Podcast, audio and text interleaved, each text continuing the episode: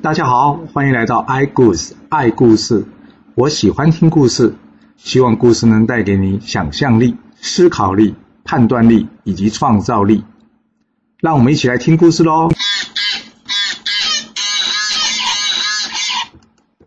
上次说到呢，姜子牙阵营遭到这巫文化重创，所以呢，他决定先解决掉这个巨人。姜子牙告诉杨戬，他打算如何进行。这杨戬呢，听到之后呢，马上出去勘察地形，回来之后告诉姜子牙：“嗯，盘龙岭这个地方可以的。”接着，姜子牙呢，派这南宫氏以及武吉先去这盘龙岭做准备，他自己呢，则是来到这袁弘的阵前，引诱这个乌文化出阵。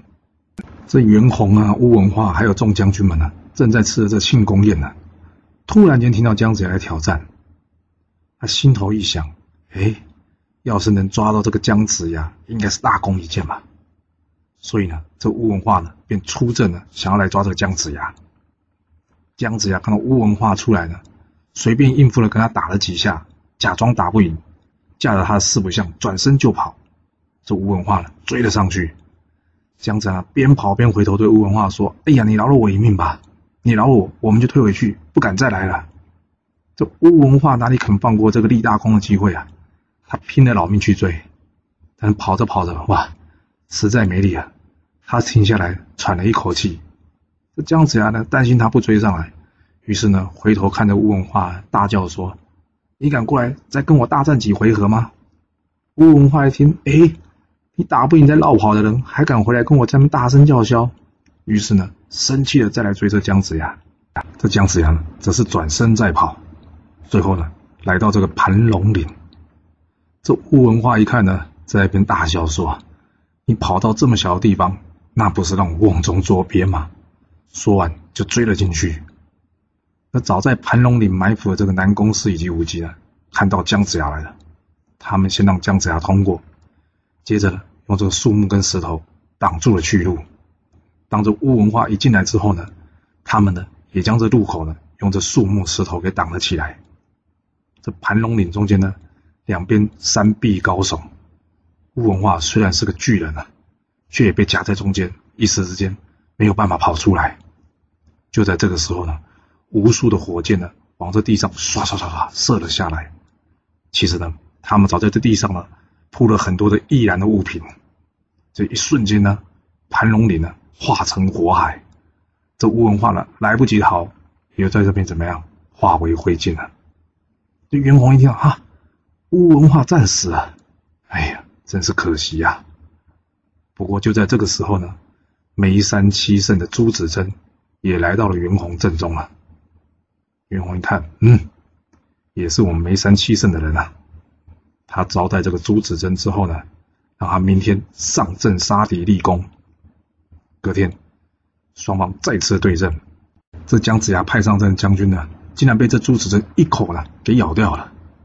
杨戬一看到这个状况呢，马上拿起这照妖镜一看，哇，原来这个朱子珍是一头大猪妖啊！于是呢，杨戬冲上前呢，跟着朱子珍打了起来。没想到呢，他也被这朱子珍一口给吞下去了。姜子牙一看到这个状况呢，心里大概知道发生什么事了，于是呢，叫众人退回阵营。袁弘这边呢，则是非常开心的，哎呀，这朱子珍厉害呀！一来就杀了一将，还吞了杨戬。就正在他们庆功的时候呢，哎，另外一位眉山七圣的人也到了，他的名字叫做杨显。其实你听这名字就知道了，吴龙是吴公金，朱子真呢是朱金，那这杨显呢，那当然就是三阳金啦。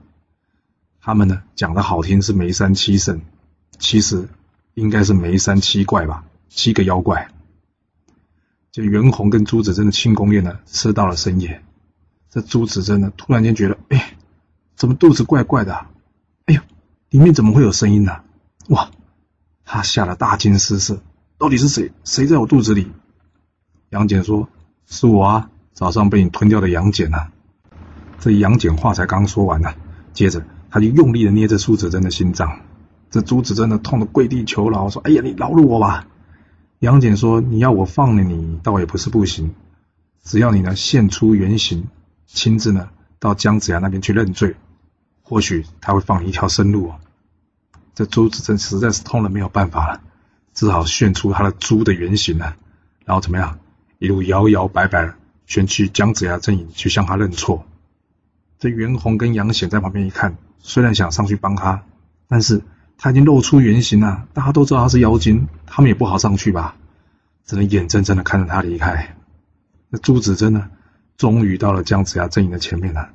杨戬告诉防守士兵说：“哎，我是杨戬，在他肚子里面。”赶紧，丞相出来。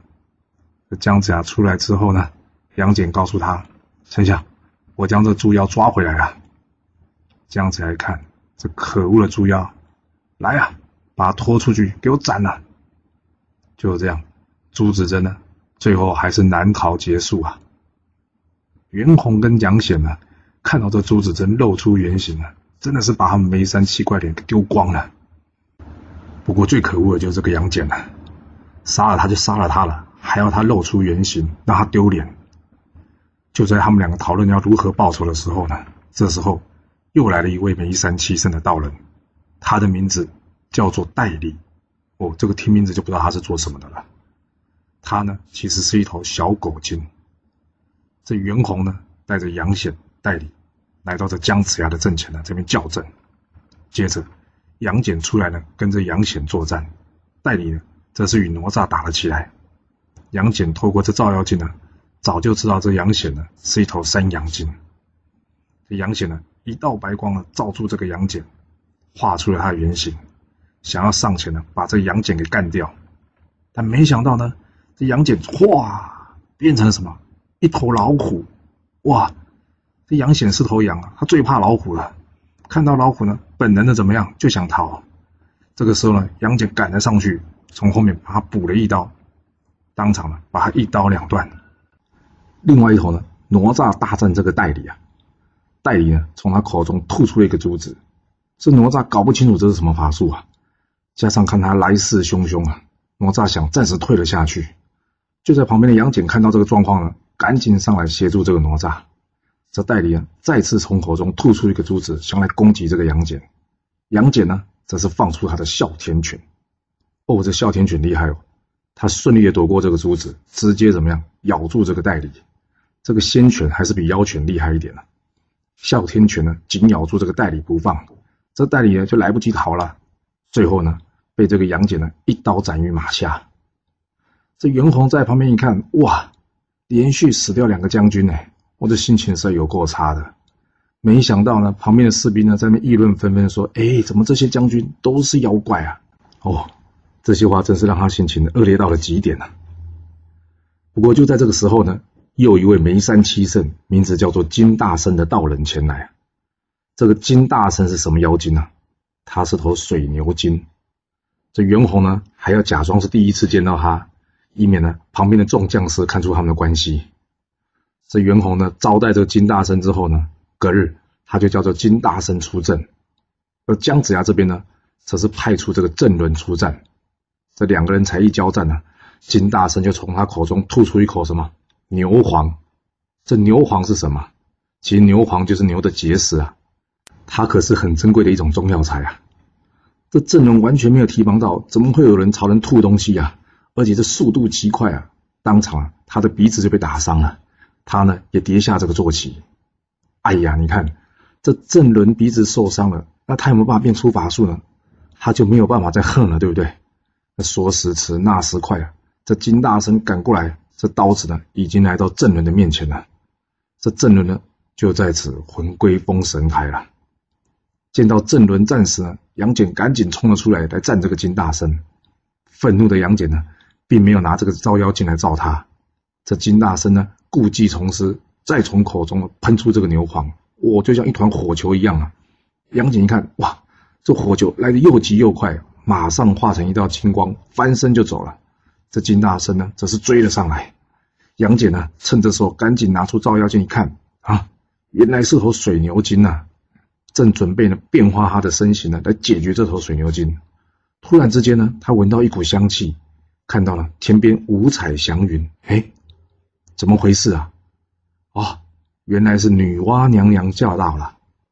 这女娲娘娘呢，告诉杨戬。陈塘气数已尽，他特别是来这边协助他捉妖的。这话一说完呢，就叫旁边的童子呢，用这个伏妖锁将这金大圣给抓了起来，打回原形。最后呢，交给了这个杨戬。杨戬再三谢过这个女娲娘娘，女娲娘娘告诉他：“你把这头水牛精带回去吧，稍后我会再协助你处理这个白猿精的。”这杨戬呢，带回这个水牛精呢，姜子牙一看，嗯，又是个妖精，所以呢，叫人家把这妖精怎么样给斩首了。接着他告诉众人：“今天晚上呢，我们来劫营。”他叫这个杨戬跟哪吒呢，专门来对付这个袁弘。到了半夜二更的时候呢，这个二顺呢率领的众将呢冲了出去，在左边呢有这崇黑虎之子崇应鸾，右边呢则是李靖维护雷震子，哪吒跟杨戬呢则是在中间专门来对付这个袁弘。这袁弘一见到杨戬啊，可以说是仇人见面分外眼红啊，他劈头一棍呢往这杨戬的头上打了下来，杨戬呢化成一道金光飞上空中，反过来一棍来打这个袁弘。这袁弘呢，化成这个白气呢，躲过他的攻击，结果怎么样？两个人各自展开了七十二变呢，想要抓住对方。就在这双方呢变来变去、变来变去的时候呢，猿猴往下一看，哇，怎么大营已经被攻破了？不过这大营已失啊，就算这个时候回去营救呢，也于事无补了。所以他决定了，决定了单挑这个杨戬呢，这一次一定得把他给杀了。他想一个方法，嗯。这杨戬厉害啊！我得把他引回去眉山，我的巢穴，这样子的，在我的地盘上，我才有办法杀了他。于是呢，他一路的将杨戬呢引去了这个眉山，杨戬呢也一路追了过来。到了这眉山之后呢，哇，来了一大群的猴子呢，朝着杨戬猛攻过来。你要知道啊，这猛虎难敌猴群啊！杨戬一看，哇，实在是人多势众，眼前无法取胜，所以怎么样，翻身便走。不过才刚走没多久呢，哎，他又碰到这个女娲娘娘了。女娲娘娘告诉他：“你们都会七十二变，你是抓不住他的。不过呢，我送你这个法宝，这个法宝呢叫做三合设计图。有了这个法宝呢，你就能抓住这个白猿了。”杨戬谢了这个女娲娘娘之后呢，按照他的建议呢，将这三合设计图呢挂在一个大树上面。于是呢，他再回去眉山呢去找这个袁弘。两人呢打了没多久，杨戬呢回头就走，这袁弘不知道是计啊，就追了上来。才刚刚下这眉山呢，眼看着眼前呢怎么有座高山，这杨戬呢进了这高山之中呢，袁弘呢也追了进去。但是呢，他万万没想到了，这个高山呢是山河设计图所变化出来的。这山河设计图的功能呢，其实就跟太极图是一样的。你一进到这个图中呢，你想什么，什么东西就来。想到山。山就出现在眼前，那想到河呢？河就会出来了。袁弘是一只白猿呢，他最想什么？他最想就他喜欢吃的这个桃子啊！哇，他一看到哇，这风景很美丽哦，而且怎么样，好多桃子哦，可以让他饱餐一顿。所以呢，他就在那边开心的吃起了桃子来了，完全忘了他跟杨戬正在打仗。就饱餐一顿之后呢，他坐在这石头上休息。这时候呢，杨戬又来了。哎呀，袁弘才想起来，不对哦，我还在追杨戬呢。他呢，正想要起身，但是不知道什么原因啊，原来是吃了这些桃子，他的身体呢变得很重，完全动不了了。最后呢，只能看着杨戬眼睁睁的用这个薄妖锁呢，把自己呢给绑了起来。杨戬抓了这个袁弘呢，谢过这个女娲娘娘之后呢，就带这个袁弘去见姜子牙了。杨戬呢，仔细的向姜子牙报告了事情的经过。姜子牙告诉他，像这样的妖怪留下来就是害人，来啊，给拖出去给砍了。这杨戬呢，领命之后，将这袁弘给拉了出去，手起刀落，这袁弘呢就人头落地了。哎，不对，怎么砍下去没看到血呢？袁弘的脖子上怎么突然间长出一朵莲花？哎，这莲花一收一放，哎，袁弘的头怎么又跑出来了？就这样呢，杨戬呢连斩数次都杀不了袁弘啊！他赶紧回去呢，跟着姜子牙报告。姜子牙一听，大概就知道什么原因了。接着呢，他亲自走了出来，拿出了一个葫芦，将这葫芦打开，葫芦之中呢喷出一道白光，知道是什么了？没错，这就是陆压送给姜子牙的宝物——飞刀啊！这宝物一出呢，姜子牙接着说了一句话：“请法宝转身。”结果这袁弘呢，当场就人头落地了。另外一头呢，因破败及离开呢，看着这个大营被攻破呢，赶紧逃回朝歌啊！他们告诉纣王啊：“哎呀，他们哪是梅山七圣啊，真的就是梅山七怪啊！这七个人都是妖精，陆续呢被姜子牙打败，而且还变出这个原形，真是让朝廷丢脸呐！还好他们两个人命大，从这乱军之中给逃了出来。不过呢，还是全军覆没了。这纣王一听，大惊失色啊！哇！”这糟糕了，袁弘战败，这孟津可能就失守了，所以呢，赶紧上朝询问大臣退敌之策啊！哦，真的是平时不烧香，及时抱佛脚了。平常要纣王上朝有够难的，现在他很主动上朝嘞。这大臣们能有什么好的意见呢？还是那一招，重赏之下必有勇夫。对啊，因为能派的将军都被派光了。不过这个时候呢，倒是有一个忠臣，他的名字叫做鲁仁杰。就是之前袁弘阵中呢，借故返回朝歌这位将军呢，鲁仁杰呢主动向纣王请示呢，他想要负责朝歌城的防守。这纣王一听当然开心呐，哇，想不到还有人愿意主动出来呢。于是呢，他就任命这个鲁仁杰呢负责这个朝歌城的防守了。而姜子牙这边呢，姜子牙这边除了在孟津与袁弘大战的同时呢，另外一头呢。姜子牙之前派出了金吒、木吒，让他们两个怎么样去支援这个姜文焕？这金吒、木吒两个人想，假设到了姜文焕阵中，正面的与这个斗龙开打，恐怕要花费很多时间。想要赶快解决姜文焕的问题呢，看来应该用智取而不是力拼啊。但是要如何智取呢？哦，这两个人想出一个好方法了。他们两个人呢，换了一个新名字。一个叫孙德，一个叫徐仁，假扮成道士呢，来见这个斗龙，说呢，他们是想要来帮助他打倒姜文焕的。这斗龙心里一想，哎，平白无故突然间跑出两个人说要帮忙，这会不会有诈啊？正当他还在思考的时候呢，他的副将在旁边说道：“大帅要小心呐，姜子牙那边呢道士非常的多，我们实在没有办法分别这两位的真假。”而且你想想看，哪那么巧啊？我们在这边这么多年了，都没有人来帮忙。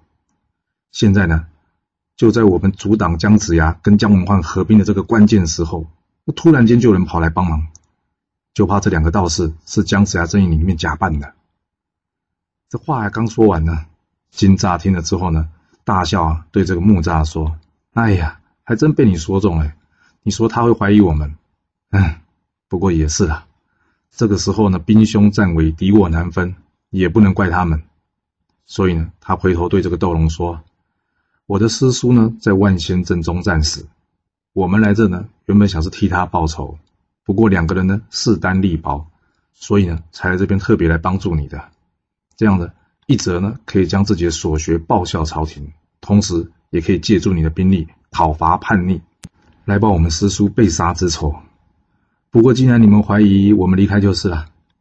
这话一说完呢，转身就走了。斗龙心里在想：其实这个时候是需要人支援的，好不容易有人来，却又马上要离开，心里呢难免着急。这人千万不要急啊，因为这一急呢，判断力就会下降。你斗龙心里想：天下道士这么多，哪那么巧，刚好这两个就是姜子牙派来的，而且他们也就只有两个人呢。难以影响大军嘛？先看看他们会什么本领，把他们留下来，或许有些帮助呢。于是呢，就叫人去把这两个道长给追了回来。这派出去的士兵呢，好不容易追上这金吒木吒了。他们把斗龙的意思告诉他们两位，没想到这金吒呢，还在那边装腔作势，说：“哎，不要了，既然信不过我们，干嘛请我们回去啊？算了算了，我们不回去了。”哇，这个话把去请的人呢，吓得要死，怎么办？怎么办？我们该如何跟将军复命呢？那在旁的木吒呢，则是假装劝金吒说：“哎呀，我们就先回去看看吧。若是窦将军尊重我们，我们就留下来；若他不尊重我们，我们再走也不迟啊。”派出去人说：“对啊，对啊，对啊，先回去吧。”这金吒呢，假装勉为其难的同意了。这窦龙见到他们两个回来呢，先跟他们两个说抱歉了。他说，因为他统领大军，必须谨慎啊。刚刚若是有言语冒犯，请他们见谅。说完呢，就问这两位，他们打算如何破敌呀？这金吒告诉窦龙，当然是赶紧先打败这个姜文焕啊。一旦姜文焕战败了，这诸侯的联军无法组成，之后呢，必定军心动摇，人心涣散。他们目前呢，就是仗着人多，一旦有人开始害怕离开呢，其他的诸侯也会跟着照做的。这个时候呢，我们再趁机呢，出兵去攻打这个姜子牙，自然水到渠成。哦，窦龙一听，嗯，很有道理哦，他非常赞同这个金吒建议。不过问题来了，要怎么打败姜文焕呢？这金吒告诉这个窦龙啊，没事的，明天让我出去看看，看看这姜文焕呢到底有什么本领。之后呢，我们再来想对策。这隔天呢，金吒出阵，哇，一下子就把姜文化的大将马昭给抓过来。这窦龙一看，当然是非常高兴啊。他说：“来人呐，把这马昭给斩了。”就在旁的金吒呢，则是建议窦龙不要啊，先把他关起来，等到抓了这个姜文焕呢，一起送回到朝歌，再让大王处置啊，免得呢，人家都一直说你虚报战功。窦龙一听，嗯。也是人言可畏啊，反正既然都抓到了，也不是他这意思。于是呢，采纳了金吒的建议，将这马昭啊给收押起来。隔天，换姜文焕亲自上阵了，这金吒、木吒也上前应战。他们找机会告诉姜文焕自己真实的身份，并且告诉他：“将军，今晚二金可以前来接应，这样大事可成啊。”说完之后呢，这姜文焕呢假装战败逃回去了。这金吒木吒呢也不上前去追，然后呢就回到了这斗龙阵营。回到斗龙阵营之后呢，跟这斗龙讨论明天呢应该要怎么样才有办法抓住这个姜文焕。这个时候呢，来了一位女将军。诶，哪里来的女将军呐？哦，原来是斗龙的老婆彻地夫人呐。这彻地夫人呢也怀疑这两人的身份。于是呢，他跟窦龙说：“将军，你还是得小心一点呐。”哇！金吒一听到这话呢，再一次假装生气说：“哎呀，怎么一而再、再而三的怀疑我们啊？算了算了，我们走吧。”这个斗龙呢，赶紧跟他老婆说：“哎呀，这两个道长今天才帮我们抓了敌方一员大将，他们是真心来帮忙的。”那金吒接着跟这个侧帝夫人说：“我们是真的来帮忙的，但是呢，你们三番两次来误会我们。我现在不离开，要是我明天抓到姜文焕。”我怕你的面子不好看呢，所以说完了，马上就要走。就是窦龙呢，赶紧去慰留这个金吒。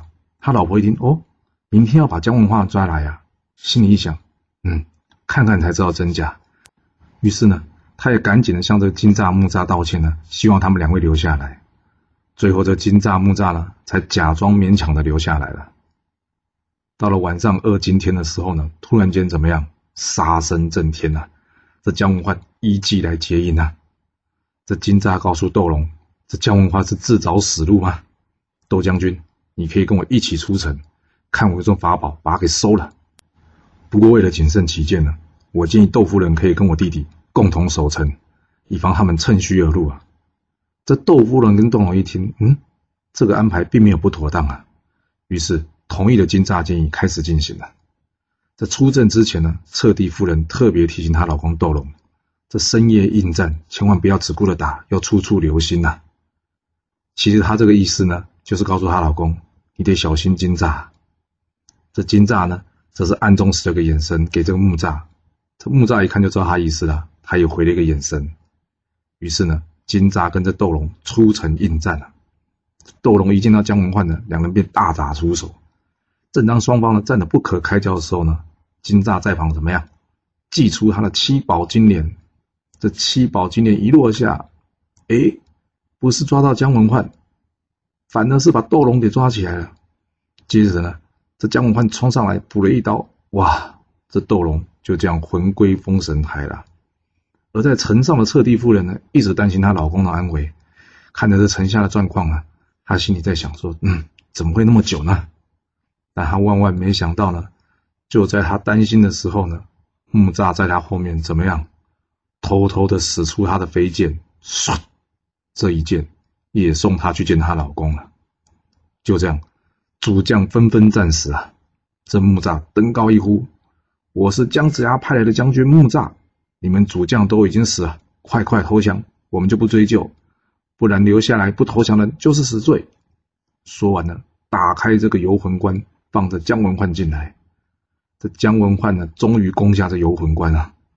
他特别谢谢这金吒、木吒两人的帮忙，而这金吒、木吒则告诉姜文焕：“时间紧迫啊，我们必须赶紧回去复命。将军，你自己也要注意一下会师的时间。”说完之后呢，两个人便赶紧离开了。终于，八百诸侯会师朝歌了。这纣王一听，哇，天下诸侯几乎都到了，这该如何是好啊？这大将鲁仁杰建议纣王。大军兵临城下，只怕城中的士兵已经没有了战斗意志了。不如趁现在还没有开战之前，派人去讲和吧。其实鲁仁杰心里所想讲的是：大王，你倒行逆施，早就人心涣散了。这个时候，有谁肯为你而战呢？既然无法一战，不如去讲和吧。不过这纣王的自视甚高，你要他低声下气去跟人家讲和，这不等于要了他的命吗？所以呢，他听完这个话之后呢，低头不语啊。这在旁的大臣呢，则是建议纣王，我们坚守不出，然后呢，再出高额的赏金，招募勇士作战。这样子，等到时间一久，姜子牙他们粮草不够，他就会退去了。纣王一想，嗯，这个方法还比较可行呢。于是呢，再次贴出公告，招募有能力的人来协助他作战。好不容易呢，终于招募到这三个人了。纣王呢，也封了他们三个人将军的职位，但没想到呢，才出去与姜子牙一战，哇，这三个人就阵亡了。这时候的纣王心真的是凉了一大半，他知道朝歌已无人可用了。那这殷破败看到这状况呢，他就告诉纣王：“大王，我曾经与姜子牙一面之缘，不然这样吧，要不要我去跟姜子牙说说看，我来劝退他？假设他不同意呢？”我情愿大骂他之后而死。纣王一听，嗯，这也是没办法的办法了。好吧，殷破败，你去跟姜子牙说说看吧。你想想看哦，姜子牙带了大队人马来，他们的目的是什么？当然是推翻你这纣王嘛。这目的没有达成，可能会离开吗？加上双方一开战，这朝歌就大败。这个时候，姜子牙他们可能会退兵吗？殷破败就：“想的太天真了。”这殷破败一见到姜子牙呢，把这个臣子不应该以下犯上的大道理搬出来，把姜子牙说了一遍。而这姜子牙呢，说真的也不用跟他多说什么，他只要告诉他，这君王无道呢，臣子要是不能讨伐，那陈汤的天下是怎么得来的？这殷破败一看，嗯，没有办法劝退他了，索性痛骂他一顿。这姜子牙也不理他。但是呢，在旁边这个姜文焕可没这么好脾气啊！他大骂这殷破败呢，之所以有纣王这种无道昏君，就是有你们这些贪生怕死的臣子不敢劝谏他。你现在还敢在这边大言不惭？这殷破败听到姜文焕在骂他，马上转过身来，告诉姜文焕：“你爸爸跟王后密谋造反，所以被处决了。你不好好反省，反而出兵造反，真正大言不惭的是你。”哦，这姜文焕听到殷破败又诬赖他父亲造反了，盛怒之下呢，把刀一挥，哇！姜子牙一看，哦，不行了，这来不及阻止，这殷破败已经一命呜呼了。姜子牙叹了一口气，唉，两军相争，不斩来使啊！于是呢，命令人将这殷破败呢，好生的给厚葬了。这殷破败被杀的消息呢，很快传到他儿子殷承秀的耳中，殷承秀又生气又难过。他向纣王请示出战，他要为父报仇。这纣王准了他，没想到出去没多久呢，就被姜文焕斩于马下。接着，姜子牙发动大军猛攻这个朝歌城。纣王一听到，哇，殷承秀一下子就战死了，当场乱了方寸，没有主意啊。那在旁的将军鲁仁杰则告诉纣王：“大王，我先去守城吧，来解决这燃眉之急。”之后怎么样？我们回来再讨论吧。说完之后呢，这鲁仁杰便上城防守了。这鲁仁杰除了忠心以外呢，也非常有能力啊。姜子牙一时之间呢，无法攻下这个朝歌城。加上这朝歌城呢非常的坚固，所以呢有一些会法术的将军呢就告诉姜子牙说：“丞相，要是我们从外面不能打破，干脆我们飞到城中，从城内来给他进行致命的迫害。”姜子牙说：“嗯，这不行啊，朝歌城里面实在太多平民百姓了，你们这一进去打了起来，只怕有很多无辜的百姓会就这样遭殃啊。”哎，这话不是很奇怪吗？难道之前的城里面都没有平民百姓，只有朝歌城才有吗？还是朝歌城里面有什么重要的人，姜子牙不希望被伤害啊？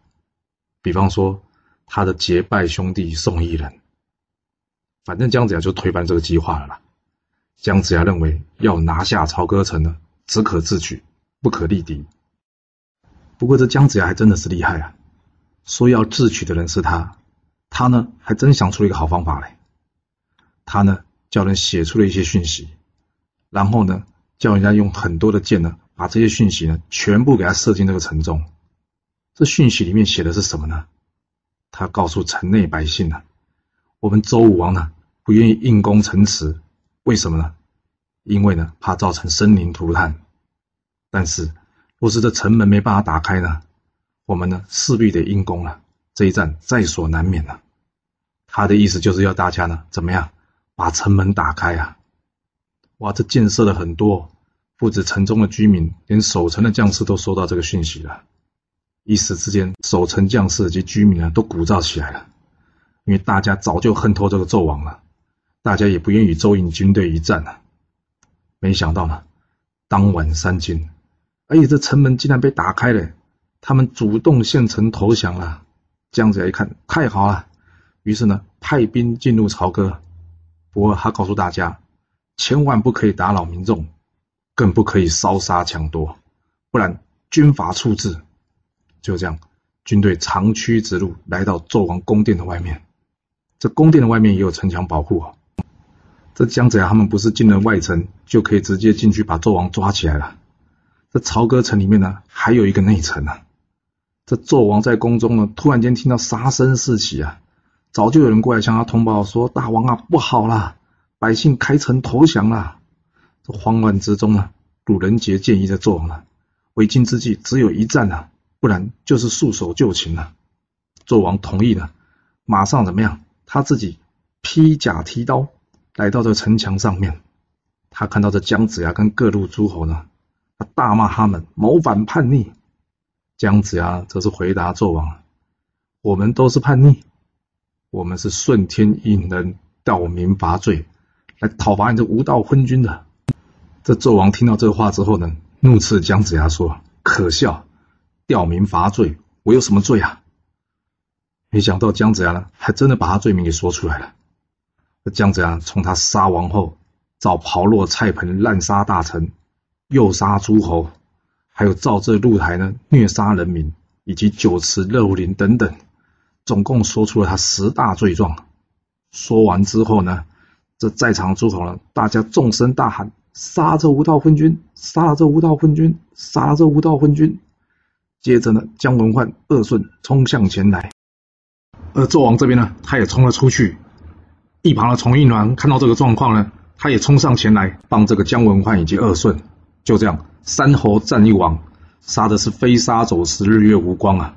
一时之间胜负难分。接着姜子牙呢，看到这个状况呢，叫众将齐出，将这个纣王呢困在这核心。而纣王这边呢，鲁仁杰也率领了众将军前来协救。不过这纣王非常的神勇，虽然他一个人呢被围在阵中，但是怎么样，他完全不害怕。结果呢，他一刀呢斩下了二顺，接着呢。又连番的斩了姜子牙的数将，这鲁仁杰也厉害哦，他也杀了姜子牙阵中的一员大将。这哪吒看见这状况呢，冲了上来对上这鲁仁杰。这个接下来呢，维护雷震子、金吒、木吒、杨戬也一同冲了上来。正所谓猛虎难对猴群，双拳难敌四掌啊。鲁仁杰被这大家一围呢，他根本没有办法打得赢这些人。接下来哪吒拿起他的乾坤圈，将这鲁仁杰呢当场击落下马。而纣王身边前来支援的将军呢，也一一被杨戬、雷震子所杀。纣王就这样呢，人单力孤，最后呢，被这姜文焕一边呢打中这背后，负伤逃回城中。这纣王回到宫中呢，看看四处，突然间觉得非常的凄凉。他脱下这战袍，来到这后宫，见了这三妖。他看见他们，难过的说：“哎，我太小看周武王跟姜子牙了。今天他们兵临城下，我虽然杀了他们几个将军，但是鲁仁杰也战死了。现在孤立无援，孤掌难鸣啊！眼看这陈汤的江山真的会在我手中断送掉啊！哼，这姜子牙若是真攻打进来，我情愿一死，也绝对不会被他抓到的。说完这个话之后呢，纣王泪如雨下。你看这三妖会怎么处理呢？哎，这三妖还算有义气的哦。他们听完纣王这个话之后呢，他们告诉纣王：“大王，我们三个也会打仗，我们可以帮助你，你不是孤立无援的。”说完话之后呢，三个人换上军装，哎，看起来真的有模有样啊。他们告诉纣王。我们今天晚上呢，打上去劫营，要是能杀这姜子牙，或许呢能扭转乾坤。姜子牙这边呢，认为这纣王这里呢已经是强弩之末了，而且呢无将可用，他哪里会想到还会有人来劫营呢？到了晚上的时候，突然间杀声四起啊，众将士嘛开始哀嚎了，一阵妖风吹了过来，吹向姜子牙。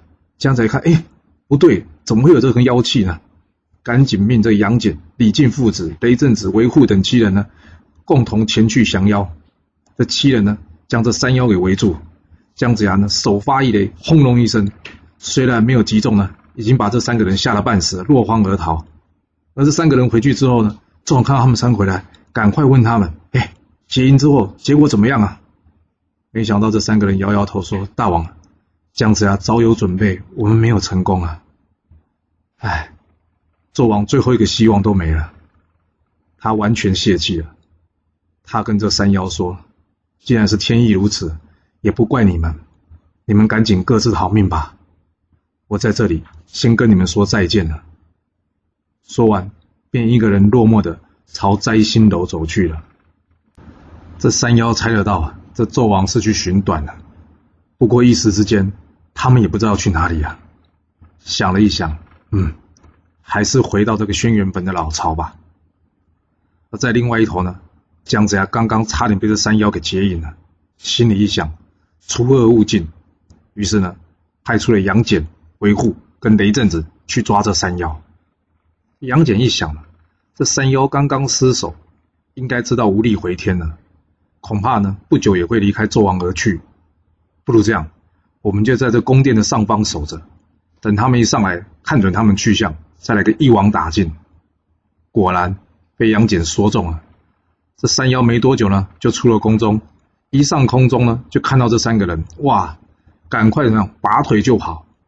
九头雉鸡呢，回头对他们三个人说：“哎，要不是我们奉命来断送陈汤天下，哪有你们成就功名的机会啊？你们不感谢我们，今天还来追杀我们，你们有没有良心呐？”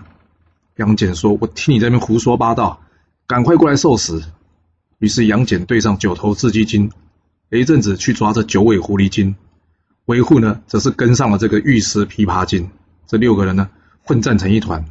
那山妖哪里是他们对手啊？边打边逃啊！杨戬等三人呢则是紧追在后。就在这时候，女娲娘娘又来了。女娲娘娘驾到，山妖一看到了，赶快上前拜倒。他们跟着女娲娘娘说：“救命啊！”女娲娘娘呢，则是叫旁边的童子把这山妖给抓了起来，大鸡大叫说：“娘娘，我们当初按照你的意思去迷惑纣王，断送他天下。你说过成功之后要助我们修行，你为什么出尔反尔啊？”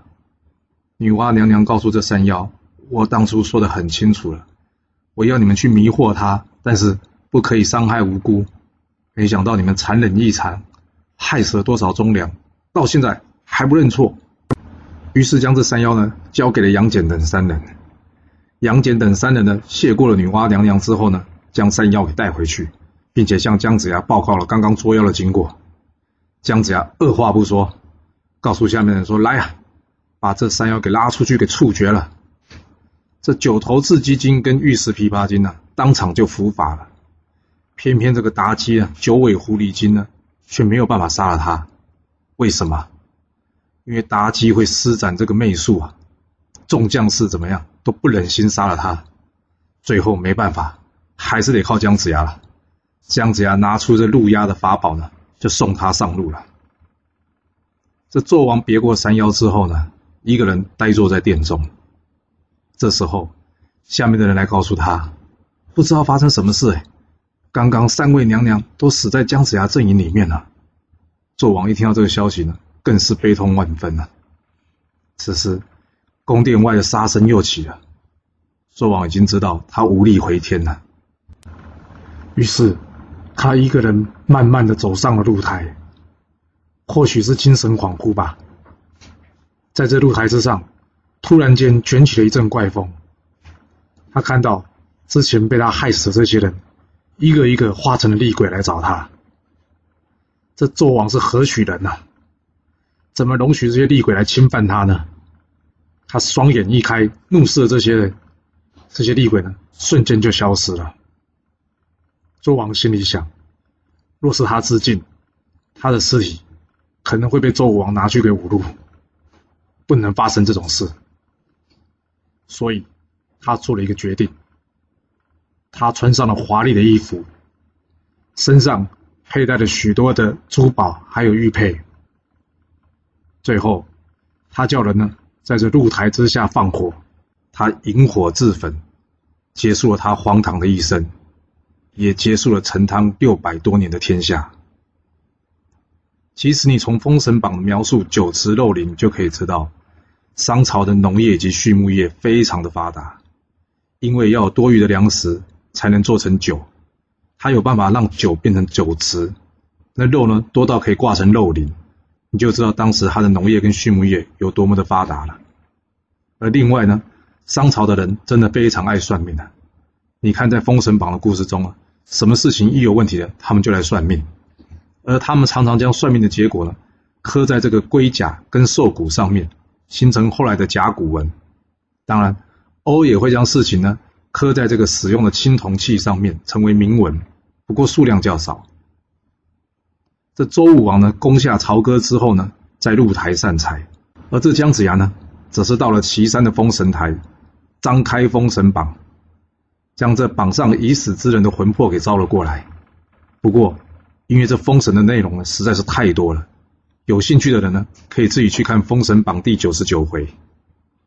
至于李靖、金吒、木吒、哪吒、杨戬、维护、雷震子这七个人呢，在完成协助周武王伐纣之后呢，则选择退隐归山。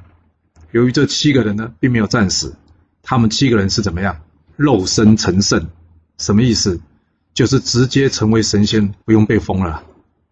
而周武王呢，他最后成为周朝近八百年天下的开国之君，他大封功臣宗室，宗室就是他自家人呐，以及商朝的旧势力。为什么要封商朝的旧势力呢？这要到后面才跟大家说了。周武王开启了另一页崭新的时代，那周朝真的是天下太平吗？还是周朝会有什么其他的故事呢？这些我们要到下次才能跟各位说喽。谢谢你来听我说故事，我们下次再见喽。